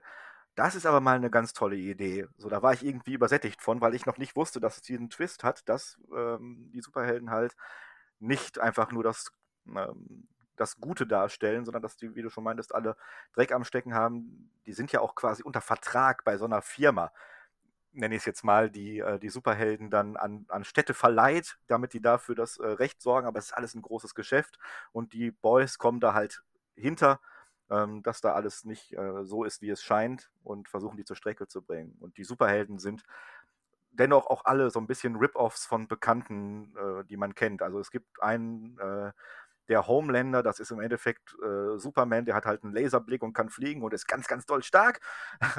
Dann gibt es A-Train, der ist so ein bisschen wie The Flash, der kann ganz schnell rennen. Es gibt einen, der kann mit Fischen sprechen äh, und unter Wasser atmen und alles sowas. Das kennt man alles irgendwie. Und hier ist es halt nochmal ja, mit diesem Twist versorgt. Und das geht auch teilweise echt deftig zur Sache. Also du hast diesen Mord äh, oder diesen Unfall mit der Freundin des Protagonisten äh, in Folge 1 beschrieben. Als das passiert ist, habe ich echt teilweise erst im ersten Moment gedacht, das ist jetzt nicht gerade wirklich passiert. Also die zerplatzt ja wirklich in tausend Fetzen. Also die Serie ist auch ab 18 und gerade wegen solchen Momenten, die auch hin und wieder mal äh, hinterher noch vorkommen, da wird nicht dran gespart an Körperflüssigkeiten sämtlicher Natur. Ja, ich, ich fand auch sehr witzig, äh, wo du gerade erwähnt hast, der äh, Typ, der mit äh, Fischen sprechen kann. Das ist The Deep. Ähm, und auch das hat so ein bisschen Hintergrund, den ich jetzt gerade nicht verraten möchte. Ähm, und das ist ja das Äquivalent zu Aquaman. Und auch ähm, so macht man sich ja gerne über Aquaman lustig. Was kann er denn machen? Er kann ja mit Fischen sprechen. Ne? Und äh, im Prinzip wird er so in dieser Serie behandelt. Also äh, ja, die Serie macht, ja, macht, macht sich halt so ein bisschen über die bekannten Superhelden auch lustig. Ne? Und ähm, ja, wirklich eine super Serie, hat einen interessanten Spannungsbogen und ähm, ja, hält, was es verspricht. Also das kann man sich wirklich sehr, sehr gut angucken und hintereinander weg konsumieren. Wer auf Action steht, wer, wer, wer Superhelden mag, sollte das auf jeden Fall gucken. Und kleines Honorable Mention, wenn man es schon geguckt hat, kann ich äh, einem wärmstens äh, bei Amazon Prime im Moment äh, Invincible empfehlen. Das ist äh, auch wieder so ein ähnlicher Twist auf diese Superheldengeschichte, geht auch in diese Richtung. Äh, ich kann nur empfehlen, diese erste Folge mal fertig zu gucken und mit dem, mit dem, äh, ja, mit dem, wo die erste Folge stehen bleibt, ist man vielleicht schon gehuckt oder eben nicht. Aber ist schon ganz gut. Ja, hast du mir auch empfohlen, steht auch noch auf meiner, äh, auf meiner Bucketlist. Hm, The Boys soll ja auch noch weiter fortgesetzt werden. Also eine dritte Staffel ist äh, zumindest bestätigt. Ob schon in Produktion, weiß ich jetzt nicht. Ähm, ob das allerdings nicht schon wieder so ein bisschen zu viel ist, weil für mich war das mit, Teil, mit Ende von Staffel 2 mehr oder weniger hm, zu großen Teilen war ein Schleifchen dran. Man kann noch mehr machen, aber das kann eventuell schwierig werden. Meine ja. ja. Also, das ist eine schwierige Diskussion. Ich habe so ein bisschen die Comics verfolgt und ähm, das geht in den Comics noch so ein bisschen weiter, noch so ein bisschen deeper. Und ja, aufgrund der Comics ist die dritte Staffel auf jeden Fall gerechtfertigt. Wir müssten jetzt aber mal über das Ende der zweiten Staffel reden, um, um das diskutieren zu können. Und das wollen wir an dieser Stelle ja nicht. Nee, da könnte man ganz am Ende von Folge 2, auf die es hinausläuft, äh, vielleicht einen Spoiler-Part machen, aber äh, genau. Äh, meine Lieblingsfolge äh, oder Lieblingsszene mit The Deep war ja auch, er musste jemanden suchen und ist dann halt, hat dann mit Fischen geredet und dann kommt er wieder und erzählt das halt. Ich habe kurz vor Grönland einen Schwarm von äh, Delfinen getroffen. Mann, waren die Jungs cool drauf. Und keiner nimmt ihn halt ernst, auch gerade wegen solcher Sachen. Und das fand ich auch schreiend lustig. Also ich kann es wirklich nur empfehlen. Ähm, ist auf jeden Fall was, wie du schon meintest, für Leute, die äh, vielleicht mal eine düstere Version der Superhelden sehen wollen und wo es auch gerne mal ein bisschen mehr zur Sache gehen kann als in den äh, Marvel-Verfilmungen, wo alles immer so ein bisschen bunt und nett ist. Voll. Die machen sich ja auch, also äh, im, im, im Verlauf der Story von The Deep, und da möchte ich auch nicht zu viel erzählen, aber die machen sich ja auch so ein bisschen über Scientology lustig. Jedenfalls habe ich das so aufgenommen. Ähm, und im, im Verlauf dieser, dieser, dieser Geschichte redet The Deep dann am Ende auch noch mit einem Delfin, der äh, ihn, äh, naja, der, der, der ein bisschen sexuell an ihm interessiert ist. Also das ist, das ist, das ist auf jeden Fall. Sobald ähm, sobald sexuell interessierte Delfine dabei sind, sollte man sich diese Serie in jedem Fall angucken. Ja, und wer mag das nicht? Muss man sich ja einfach mal. Ja. ja. Ist aber auch tatsächlich so, ähm, das fand ich auch so gut, auch die Superhelden, von denen wir öfter gesagt haben, dass die alle Dreck am Stecken haben, sind nicht trotzdem auch, mh, hm, man hasst die nicht unbedingt konstant die sind alle sehr gut geschrieben und die haben alle ihre Momente, wo man denkt, so, ach, vielleicht hat er doch einen guten Kern oder er wandelt sich jetzt oder sonstiges und ähm, das hält einen auch noch bei der Stange. Also es ist wirklich von vorne bis hinten echt spannend gemacht und ich habe diese zwei Staffeln mit eine Folge geht ungefähr 50, 55 Minuten, äh, zehn Folgen pro Staffel, habe ich glaube ich an drei Tagen durchgezogen. Also war wirklich drin. Das kommt bei mir nicht häufig vor, dass ich so äh, einer geht noch äh, vor etwas Binge-Watche ist das Wort, genau.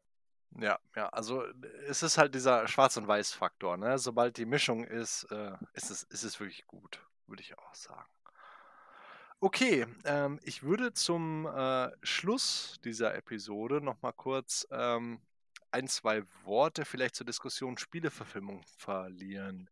Weil halt äh, Spieleverfilmungen immer so unglaublich schlecht aufgefasst werden. Also äh, wirklich meist. Ne? Und ähm, ich habe mir da einen Pick rausgesucht, äh, den ich wirklich, wirklich, wirklich gerne mag, den Doom-Film. Und ähm, ich weiß nicht, ob du da groß was zu sagen hast, aber Gott, ich finde diesen Film so super. Also so super nicht. Ich mag ihn allerdings auch. Ich mag ihn vor allen Dingen mehr, als er oftmals ähm, also er wird oft schlechter gemacht, als er, finde ich, ist. Äh, es ist kein überragender Film. Ähm, er macht halt aus der Vorlage das, was er versucht oder was er daraus machen kann, weil die Vorlage jetzt ja auch nicht wirklich reich an Geschichte oder Lore oder sonstigem ist. Es ist halt ein Actionfilm, wo auf dem Mars Kreaturen der Hölle äh, ausbrechen und äh, für Chaos sorgen. Und dann kommt The Rock und findet das nicht so geil. Und ob The Rock nicht vielleicht auch äh, so ein eine Kreatur aus der Hölle ist, mag jetzt jeder für sich selbst entscheiden. Aber ähm, es gibt halt diese ikonische Szene äh, am Ende, und das ist jetzt kein Spoiler, ich glaube, da hat jeder von gehört, wo halt in Ego-Perspektive durchgedreht wird. Ähm, und ich glaube, das ist auch eine der Sachen, warum man diesen Film guckt was heißt eine der Sachen? Das ist die Sache. Das ist auch alles, worüber ich gesprochen habe. Also, das ist so, so ganz ehrlich, ich, ich gucke diesen Film nur wegen dieser Szene und äh, äh, diese Szene ist, ist, ist, auch alles, was ich brauche. Also ähm, ich fasse das kurz zusammen. Ähm, diese, die Menschheit hat ein Portal zum Mars entwickelt, nicht ein ganz so zuverlässiges Portal. Und äh, auf dem Mars wurde halt ein Chromosom entdeckt. Und das ist wirklich kein Spoiler. Also diesen Film kann man immer noch gucken, auch wenn man das weiß. Gar, keine, gar kein Problem. Ähm, und wenn man sich dieses Chromosom spritzt, verwandelt man sich entweder zu einem Monster oder man wird echt krass. Ne? Und ähm, in, in diesem Film ähm, reist halt so ein Special Forces Team da hoch, weil äh, jemand hat dieses Mittel bekommen, hat sich in Monster verwandelt und hat einige Leute umgebracht. Und äh, die versuchen das Ganze da zu regeln. Und ähm, Genau, äh, aus diversen Gründen muss sich der Protagonist dieses Mittel irgendwann spritzen und ähm, dann äh, spielt dieser Film aus dieser Ego-Perspektive und wird ab da ein Shooter verfilmt. Und äh, das macht diesen Film für mich großartig, weil ich, weil ich halt ähm, damals, als ich jünger war, wo dieser Film rauskam, äh, da kannte ich nichts derartiges. Also das, das, das gab es damals auch nicht. Ne? Ähm, und äh, also ein Film aus der Ego-Perspektive fand ich schon cool. Dann hat Wobei das Ganze. diese Szene gar nicht so lang ist, muss man auch dazu sagen. Ich war letztens Nee. überrascht nochmal, wie kurz das eigentlich wirklich dieses Segment ist. Ne?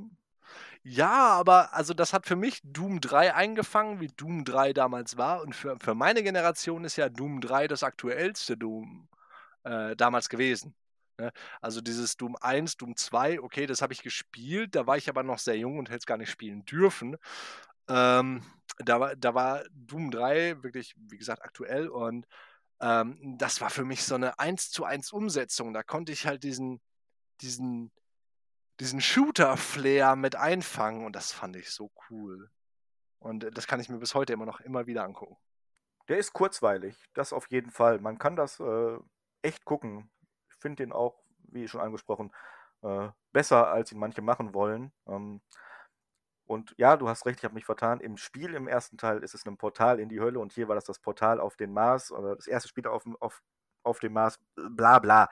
Äh, wir brauchen uns, glaube ich, nicht über die äh, Deepness der Lore von Doom in irgendeiner Form unterhalten.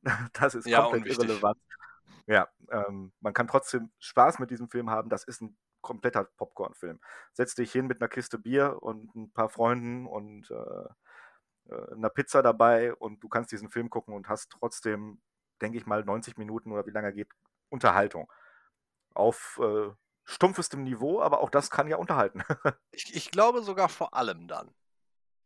ja, oder so, genau. Das war unsere erste äh, Spieleverfilmung, über die wir gesprochen haben. Ähm, ich würde an dieser Stelle sagen, äh, die weiteren Picks, die wir noch haben, äh, wo auch noch ein, zwei, drei Spieleverfilmungen drin vorkommen und nochmal unser allgemeiner Talk zu Spieleverfilmungen, die ja nochmal einen Sonderfall einnehmen.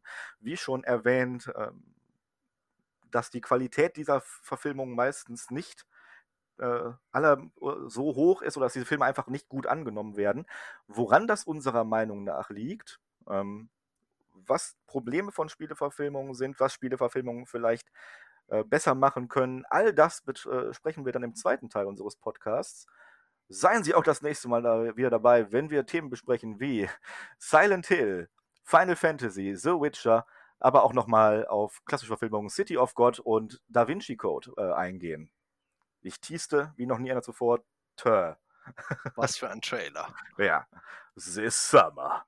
ja, genau. Rated R starts Friday. okay, dann würde ich sagen, Marvin, vielen Dank.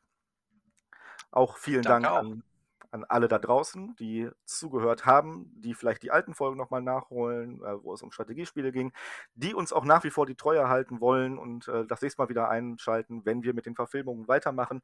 Und wer weiß, was für Themen wir in den äh, Folgen danach uns noch alle aus den Fingern saugen können. Äh, genug Futter haben wir auf jeden Fall, was uns noch alles äh, unter den Nägeln brennt. In diesem Sinne, einen schönen Tag, Abend oder wann auch immer ihr das hört und bis zum nächsten Mal bei Die Wurstfabrik. Tschüss. Ciao.